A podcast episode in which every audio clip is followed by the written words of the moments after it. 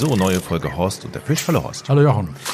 Die Zuhörer haben ja die Möglichkeit, uns Fragen zu stellen, beziehungsweise dir. Ich könnte die ja eh nicht beantworten. Äh, Fragen at Horst und der Fisch ist die E-Mail-Adresse und diese Folge heute, da nehmen wir uns einfach mal Zeit, um ein paar Fragen abzuarbeiten. Es kommen nämlich immer mehr. Also, Markus schreibt, Hallo, ich bin 36 Jahre, komme aus Saarbrücken. Ich habe alle eure Podcast-Folgen gehört. Hoffentlich kommt bald wieder eine neue, na klar.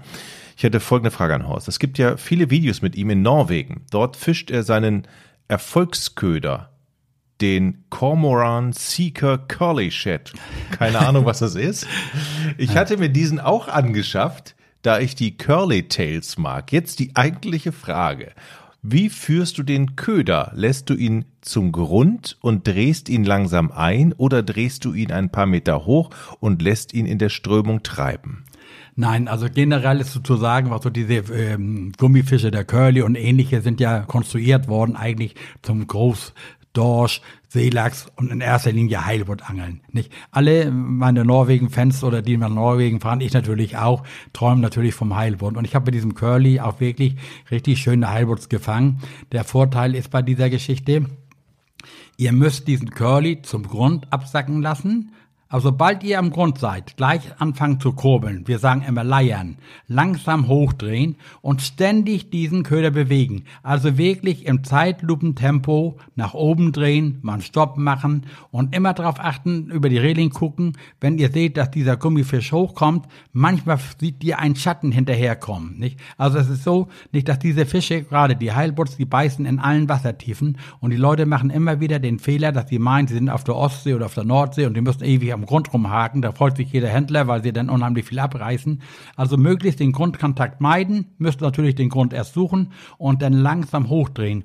Und gerade wenn ihr gezielt auf Heilbutt angeln wollt, dann müsst ihr euch immer äh, Strömungskanten suchen. Das heißt, am besten ist so zwischen zwei Inseln oder im Fjord, da gucken, ob sandiger Untergrund ist, nach Möglichkeit sandiger Untergrund ist und es muss Strömung sein. Entweder Flutstrom, Ebbstrom spielt keine Rolle oder Winddrift. Ihr dürft nicht auf dem Fleck stehen. Dann könnt ihr Rotbar, Storch oder was anderes angeln. Wenn ihr auf Heilbutt angeln wollt mit Gummifisch, dann müsst ihr eine gewisse, gewisse Drift haben und den Gummifisch immer zu schwer wählen, dass ihr ihn noch wunderbar fühlen könnt und immer langsam in Bewegung halten. Die Drift ist warum so wichtig? Das, das solltest du ja nur auf dem Fleck, nicht? Also du musst den Fisch ja aussuchen, ne? die müssen auf dich aufmerksam werden und wenn du nur auf dem Punkt liegst und eierst da die ganze Zeit einen Gummifisch rauf und runter, da kommt nichts, ne? Also du musst, äh, darum sind gerade so äh, eingeschnittene Sunde, so zwischen zwei Inseln oder äh, wo sandiger Grund ist. Und ich selber habe ja schon Heilbutts in vier Meter Wassertiefe gefangen und so bis 60 Meter. Äh, man kann natürlich auch tiefer fangen, aber dann bringt das Angeln ja nicht mehr so einen Spaß. Gerade mit den Gummifischen da hat man nicht mehr den richtigen Kontakt dazu. Also, aber da funktioniert schon. Und immer dran denken, Leute, das Gerät so aufbauen, dass ihr den Fisch, den ihr fangen möchtet, auch rauskriegt. Guck mal, wenn ihr mit dem, speziell mit diesem Curly, das ist ja einer, der mit einem langen, beweglichen Schwanz, Nee. Immer den Zusatzhaken setzen, also diesen Angsttraining, nicht? Und den richtig schön stabil und gerade Augenmerk legen auf die äh, Zusatzteile. Ich habe schon oft erlebt, was du das so ein Sprengring, nicht? Der nichts taucht, der sich auf einmal aufzieht, wenn richtig Kraft drauf ist, oder so ein billiger Karabiner nicht hält. Also da, Leute, lieber auf die Kleinteile mehr Wert legen und äh, dann habt ihr auch gesicherten Volk. Denn wer einmal so ein Heilbutt an der Angel hatte und weiß, was abgeht, und wenn der danach nochmal durchdreht, kurz vorm Landen, dann wisst ihr, welche Kräfte frei werden. Also immer alles top vorbereitet. Ich habe mir gestern die Videos von dir mit Fisch und Fang auf der Nordsee, äh, nicht der Nordsee, äh, ähm, im Norden äh, ähm, Norwegen angeschaut. Mhm da waren ja ordentliche Kavenzmänner dabei und die holt man dann ja auch nicht mit dem Kescher mehr raus. Ne? Nein, nein, nein, nein, nein. Das waren ja Riesen. Ja, das ist natürlich, ja, ja, das sind, also deswegen fahren die Leute da ja hin. Da ist das, die Welt ist dann noch in Ordnung und je weiter du nach dem Norden kommst, desto größer werden die Fische. Du kannst die auch im Südnorwegen, guck mal, das ist ja immer da, was du willst. Willst du Familienurlaub machen, dann fliegst du ja nicht ganz oben hoch nach Tromsø und Bode oder weiß ich was alles, dann bleibst du hier unten im Süden. Auch da hast du noch eine vernünftige Fischweite, aber auch da gibt es kaum noch Dorsche. Ne? Da gibt's dann den Lenk, Lump, Makrelen gibt's da überall in den Sommermonaten und ähnliches. Aber mhm. Norwegen ist schon ein Paradies für Meeresangler. Neue Frage, und zwar von Sebastian. Ähm, mein achtjähriger Sohn hat nach seinen ersten Erfolgen sich in den Kopf gesetzt, dass er einen Hecht und einen Wels fangen will. Mir selbst fehlt da leider die nötige Erfahrung. Ist es in dem Alter schon sinnvoll, auf solche doch recht kampfstarken Fische zu angeln? Ja, eigentlich darf er ja eigentlich erst, zumindest hier bei uns in Schleswig-Holstein, da muss er das zwölfte Lebensjahr vollendet haben, um äh, angeln zu dürfen. Mhm. Ich meine, in Bekleidung eines Erwachsenen und es ist wohl auch weiterhin möglich. Äh, als Achtjähriger jetzt gezielt auf dem Wels angeln, das ist schon ein bisschen vermessen. Also der Wels ist ja der größte Raubfisch, den wir hier bei uns in Europa oder in, in, in Deutschland haben. Und die werden ja tatsächlich zwei Meter und größer, nicht? Und wenn so ein Tier beißen sollte, dann möchte ich nicht wissen, wie der Achtjährige, da muss man auch das entsprechende Gerät haben. Also es gibt viele kleine Wälze, Katzenwälze. Man kann beim Aalangeln hat man mal gerade in diesen welsverzeugten Gewässern die Möglichkeit, dass man einer beißt, nicht? Aber er sollte sich eher konzentrieren auf die, die normale Angelei Fischerei mit dem Wurm anfangen und alles nicht. Und auch Hechte. Hechte sind ja Raubfische die, weil ich in der Lege, wir dürfen ja nicht mehr mit einem lebendigen Köderfisch angeln, sondern nur mit einem toten Köderfisch oder ähnlich mit einem bewegten Köder und dazu muss man eben Blinker, einen Wobbler oder einen Gummifisch werfen mit einem Stahlvorfach und die Größe des Fisches kann man nicht beeinflussen, nicht? Also wenn da jetzt so ein Meter 50 Hecht beißt oder was weiß ich dann oder Meter 20 Hecht, nicht? Und der Junge dahinter steht, ich meine, ich weiß, ich bin ja auch mal jung gewesen, da träumt jeder davon, aber ich persönlich bin erstmal angefangen mit kleinen Fischen, also Aal, Plötz, Brassen, Rotauge, auch das bringt schon Spaß. Also der Kontakt zur Route, also gezielt auf Wels, ist schon eine Herausforderung, nicht auch von den Ködern her, da muss man ein spezielles Gerät haben, es sei denn, man fängt einen so als Zufallsfang beim Aalangeln, den kann man dann auch noch bewältigen, den könnte auch ein achtjähriger Junge bewältigen und für Hecht, die gibt's natürlich von 40 Zentimeter bis einen Meter. Das ist schon möglich damit ein Gummifisch. Auch den würde er dann raus, den würde er rauskriegen, wenn das Gerät abgestimmt ist, nicht? Und er nicht so hektisch wird. Aber grundsätzlich deine Empfehlung, immer dabei sein, wenn man noch jung Absolut, ist. Absolut, ja. Er darf also, der muss, also gerade muss ja ein erfahrener Angler dabei sein, wenn der Vater selbst nicht angelt. Er muss ja auch darauf achten, er muss ja die gesetzlichen Voraussetzungen erfüllen. Und ich glaube, in keinem Bundesland darfst du mit acht Jahren schon alleine angeln. Marcel hat eine Frage. Vielleicht mal was Interessantes. Wie hast du, Horst, die Reise zum Fischereischein erlebt und wie war das damals bei dir? Ich frage nämlich, weil ich selbst erst seit, zwei, äh, seit 1221 den Schein habe und hier in Hessen gab es lediglich 600 Fragen zum Auswendiglernen und ein Präsenztag, wo dann erklärt wurde, wie ein Fisch ausgenommen wird. Dann kam die Prüfung. Nach bestandener Prüfung hat man allerdings überhaupt keine Ahnung, wie das mit den Erlaubnisscheinen läuft, wie überhaupt eine Rolle funktioniert, wie die verschiedenen Fischarten überhaupt aussehen. Ähm, all diese Probleme kommen dann auf einen zu, wenn man keinen Horst im Bekanntenkreis hat. ja, da muss ich dir absolut recht geben. Also ich, ähm, dieser diese Sportfischerprüfung, das ist ja die Grundlage, man muss da ja vielleicht ein bisschen ausholen. Guck mal, wir, äh, in Deutschland ist das einzigste Land in der EU, wo man eine Lizenz braucht zum Angeln. In jedem anderen Bundesland kann man, braucht man, kann man ohne Nachweis angeln. Man hat meistens jemanden, dem das zeigt und erklärt und, und, und geht dann los. In Deutschland ist eben diese Sportfischerprüfung dann mal eingeführt worden, um unseren Kritikern Wind aus den Regeln zu nehmen und sagen, wir sind Naturschützer, wir gehen äh, vorbereitet, ähnlich wie ein Jäger, der nicht jedes Wild abballern darf, mit Grundkästen Kenntnissen ans Wasser. Leider ist diese Sportfischerprüfung in meinen Augen einfach nur eine Gelddruckmaschine für die Verbände und Vereine. Nicht? Denn Angeln lernt da ich will nicht sagen generell nie jemand, es gibt bestimmt auch gute Ausbilder, die viel Wert drauf legen, dass sie das auch vernünftig erklären, aber man kann die ja, ja heute online machen. Wie gesagt, man büffelt ähnlich wie beim Führerschein die Fragen auswendig und wird dann auf die Kreatur losgelassen. Also ich rate jedem Neuankömmling, sich in einen ortsansässigen Angelverein zu melden, und da gibt's viele gleichgesinnte, interessierte Angler, die dann auch gerne mal einen Jungangler oder einen unerfahrenen Angler mit ans Wasser nehmen, ihnen die Details erklären, die ganze Zusammensetzung erklären. Es gibt heute natürlich auch bei YouTube viele Videos, aber viel besser ist, man hat einen Mentor, der einen mitnimmt und das so ein bisschen erklärt und äh, ist es einfacher. Und in dieser Sportfischerprüfung ist eben nur Abfragen und wie gesagt, man lernt diese Fragen auswendig und man weiß nachher, was, das, was ein Flugscharbein ist, aber wie man Fisch fachgerecht nachher tötet oder wie man ihn unterscheidet, welche Fischarten das gibt, mit welcher welcher Schnurstärke. Ich sehe das ja immer wieder. Man hat ja heute die Möglichkeit, alles sich zu kaufen, fertig zu kaufen. Und leider, die meisten können gar nicht mehr eine Pose ausloten. Ne? Also ein Schwimmer vernünftig ausloten oder geschweige denn einen Haken selber knoten. Aber das lernt man in Angelvereinen. Ne? Die haben meistens Jugendgruppen, Jugendwarte. Ich betreue auch so einen Angelverein mit. Die laden mich dann mal ein. Wir haben so Jugendfischertage. Und da wird den Jungs richtig was gezeigt. Und auch mein Kollege, der Matze Koch, macht das oft. Der besucht Angelvereine und erklärt den Leuten, leisten das. Also da sollte er sich in einen Verein melden und äh, die sind auch nicht so teuer. Da hat er auch gleich die Angelberechtigung, kriegt auch mal ein paar Tipps, lernt wahrscheinlich auch einen gleichgesinnten, wahnsinnigen Angler mit, der ihn da auch nochmal mitzieht und dann dieses Abenteuer am Wasser erleben und sich dann auch zu helfen weiß. Also das ist eigentlich sehr wichtig. Würdest du denn sagen, okay, man am Anfang geht man erstmal auf diesen Fisch und wenn man das kann, dann geht man auf diesen Fisch ja, das ist auch was heutzutage, was äh, die Leute spezialisieren sich. Was so zum Beispiel der Zander ist in aller Munde. Jetzt alle, was so wollen, Zander angeln. Ne? Diese Gummifischwelle, was du, dass du mit einem Gummifisch und Bleikopf auf Zander angeln kannst, ist äh, sehr populär und ich bin nur noch Zander angeln. Nicht? Aber so richtig lernen, was du erstmal mit einer Pose, was du mit einem Schwimmer, mit einem Wurm dran und dann sehen, was du wie die Pose untergeht oder hochkommt.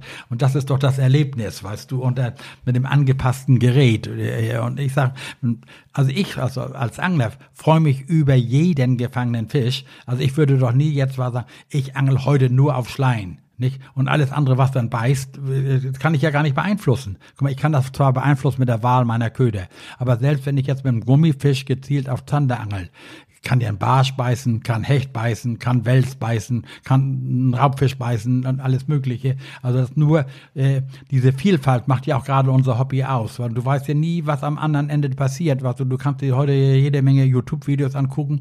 Du kannst manchmal am Beißverhalten, Mensch, das könnte ein Hecht, das könnte ein Zander sein, aber wissen tust du es erst, wenn du ihn siehst oben. Ne? Frage beantwortet. Nächste Frage. Hallo, lieber Horst, hallo lieber Jochen, ich heiße André, bin seit fünf Jahren vom Angelvirus infiziert. Mich würde interessieren, warum bei den Angelwettkämpfen, wie beispielsweise der Profiliga, es immer nur um Hecht, Barsch und Zander geht und nie der Wels gewertet wird. Und warum eigentlich in diesen Profiwettkämpfen auch immer nur Raubfisch beangelt wird. Ist es nicht eine größere Kunst, einen Wettbewerb in mehreren Disziplinen auszutragen? Ich fände zum Beispiel spannend, wenn es ein Format geben würde, bei dem sowohl ein Friedfisch als auch ein Raubfisch geangelt wird.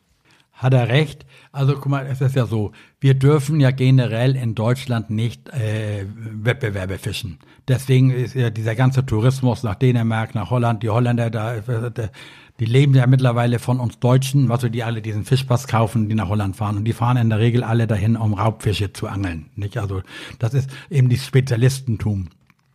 Aber mittlerweile erfolgt ein Umdenken. Der sprach ja die Fisch- und Fang-Profiliga an. Und die haben jetzt ein neues Konzept. Sie machen es jetzt, äh, haben das ein bisschen geteilt. Die fischen jetzt die wilde 13. Also du hast jetzt drei Tage Zeit, auf 13 Fischarten zu angeln. Nicht? Mit Köder und sowas beliebig. Und das ist natürlich viel, das Artenreichtum, das Spektrum viel größer. Da können die Leute auch viel mehr leben. Was du angel ich jetzt mal auf Schlei, angel ich auf Karpfen. Und äh, auch diese Fisch- und Fang-Profiliga ist ja neu gegliedert. Das findet nach wie vor in den Niederlanden statt. Aber da fischen jetzt fünf Angler drei Tage gezielt nur auf eine Fischart. Ne? Also nur auf Barsch oder nur auf Hecht oder nur auf Zander, die dann in die Wertung kommen, um eine Wertung zustande zu kriegen. Trotzdem können ja auch andere Fische da beißen. Gezielt auf Wels fischen ist bei uns sehr schwierig. Diese Welsmontagen, ich weiß nicht, ob er schon mal so auf Wels geangelt hat, sind ja relativ aufwendig. In der Regel werden die auch nur vom Boot gemacht.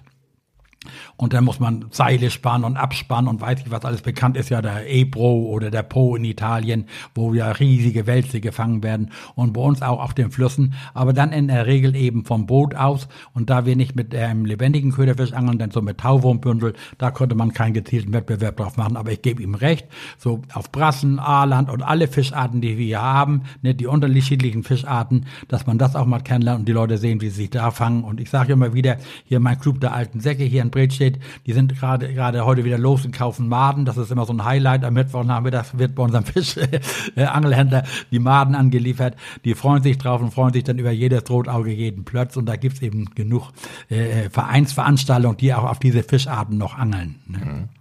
So, nochmal der Hinweis, ihr könnt natürlich Fragen an Horst stellen. Das geht über fragen at horstunterfisch.de, alles in einem Wort, fragen at horstunterfisch.de. Und an dieser Stelle sei erwähnt, dass ihr dieses Projekt auch unterstützen könnt. Wenn ihr sagt, wow, geiler Content, hat mir Spaß gemacht, ich unterstütze die Produktion, dann könnt ihr das machen und zwar auf steadyhq.com slash Horst und der Fisch. Steady, S-T-E-A-D-Y, H-Q.com und dann slash Horst und der Fisch mit Bindestrich. Alles nochmal bei uns in den Shownotes. Ja, und dann seid ihr Teil unserer großen Horst und der Fisch Community. und unterstützt natürlich ein Projekt, was ja im Prinzip kostenlos produziert wird und wo ihr sagen könnt, alles klar, das ist mein digitaler Applaus, das ist meine Unterstützung für diese Produktion. Und bei Steady gibt es den Podcast übrigens dann auch werbefrei. Also wenn wir mal Werbung haben, dann gibt es den eben bei Steady werbefrei. Das ist ja auch was. Und wir sagen natürlich Danke. Frage beantwortet. Nächste Frage kommt von Stefanie und Torben. Ähm, es geht um eine interessante Frage um Kunstköderauswahl und so weiter. Auf was müssen wir beim Kunstköderkauf achten, bezogen auf ihr Material und gegebenenfalls Zusätze wie Lockstoffe, sowie bei den Nahrungsködern, ob gekauft oder selbst hergestellt, welche Lebensmittel, Gewürze und weiteres davon eigentlich unbedenklich für die Natur zu Wasser lassen? Wir respektieren und schätzen die Natur sehr, möchten ihr nicht schaden. Nun haben viele Produkte, die es im Handel gibt, aber Zusätze wie zum Beispiel Süßstoffe, die für Mensch, Tier und die Natur jetzt schon nachweislich schädlich sind. Deshalb haben wir bei dem breiten Produktangebot den Überblick verloren, was bedenkenlos eingesetzt werden kann. Ja, das ist natürlich ähm, äh, früher durften wir ja hier jede Menge Vergleichsangeln, nenne ich sie jetzt mal, machen. Da wurden auch Unmengen von Futter reingeklappt. Dann gab es Reglementierung, Reglementierung, dass man nur das und das ein durften. Und dann kam eben diese Geruchswelle, dass da mit sämtlichen Ölen und Pasten und sowas gearbeitet wurde, weil die Menschheit meint ja, die Fische äh, haben ja natürlich ein gutes Riechorgan und darauf reagieren sie. Und ich weiß noch, wenn wir früher große Veranstaltungen hatten und teilweise ja mit 300 Teilnehmern und mehr, die da irgendwo am Fluss oder am See gesessen haben und jeder hat sein Futter angerührt, dann bist du, hast du gedacht, du bist auf dem Jahrmarkt. Ne? Das von Anis über Marzipan und Persipan und weiß ich was alles. Also eine Apotheke war gar nichts dagegen. Da, ähm, das ist heute schon ein bisschen besser geworden, aber nach wie vor gibt das eben diese Zusatzstoffe für die, für die, ähm, um die Fische anzulocken. Ich bin groß geworden mit Paniermehl, Toastbrot und Kartoffeln. Nicht? Also, äh, und die sind Köder, die auch heute noch funktionieren. Nicht? Also wenn man das Wasser nicht unbedingt belasten will, dann nimmt man sich eine Scheibe Toastbrot, macht die ein bisschen feucht oder ich habe sie früher in den Mund genommen, gespuckt, dann habe ich da kleine Teichkügelchen draus gemacht und habe da wunderbar gefangen. Karpfen haben wir früher ausschließlich nur mit Kartoffeln geangelt, also mit gekochten Kartoffeln, die natürlich nicht mehlig weich waren wollten, sondern ein bisschen fester gekochen und eben altes Brot, Paniermehl. Paniermehl ist nach wie vor äh, noch ein Topköder und der größte Bestandteil aller Futterarten. Nicht? Also wir haben früher bei den Bäckern hier uns Paniermehl gekauft, säckeweise, nicht? Und, äh, und das alles andere, diese Zusatzstoffe wie Backpulver, wie, wie Anis, wie, was es, es gibt, also es gibt nichts, was es nicht gibt. Äh? Einige haben Cognac reingekippt, andere Petroleum reingekippt und jeder musste dran glauben. Ich kann dazu mal eine kleine Geschichte erzählen. Wir sind ja eigentlich alles Aalangler gewesen.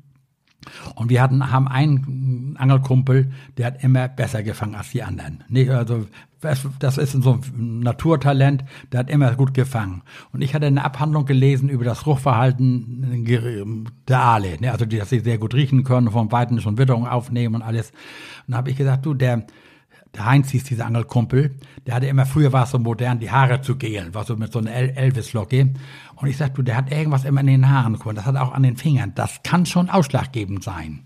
Du, das hat ein Kollege gehört, der ist dann zu der Frau von dem Heinz gefahren und hat gefragt, sag mal, was schmiert Heinz sich in die Haare? Ne? Nivea-Creme.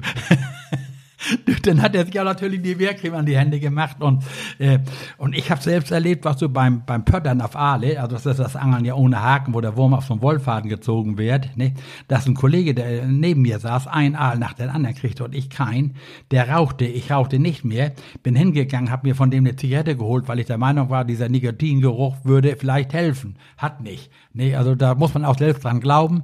Aber wie gesagt, um auf die Frage zurückzukommen, wenn man da ein bisschen vorsichtig umgehen will und will die Fische anlocken, also sehr gut ist Mais, also alle, alle natürlichen Produkte, Erbsen, äh, äh, äh, was man so auch im Lebensmittelhandel, die Fische fressen eigentlich alles. Die haben auch mal schon mal eine Reportage gemacht, wo die nur mit Mais, nur mit Erbsen, nur mit Bohnen geangelt haben. Auch das geht. Aber der Grundbestandteil jedes Futters ist einfaches Paniermehl oder Kartoffel. Und das schön kneten, da kriegt man wunderbaren Teich und dann kann man da auch unbedenklich auf seine Friedfische angeln. Wir haben einige Fragen beantwortet. Vielen Dank, Horst. Wenn ihr noch weitere Fragen habt, gerne her. E-Mail-Adresse ist fragen at horst und der Fisch.de, dann landet das hier und dann machen wir die nächste Fragenfolge. Danke, Horst. Gerne.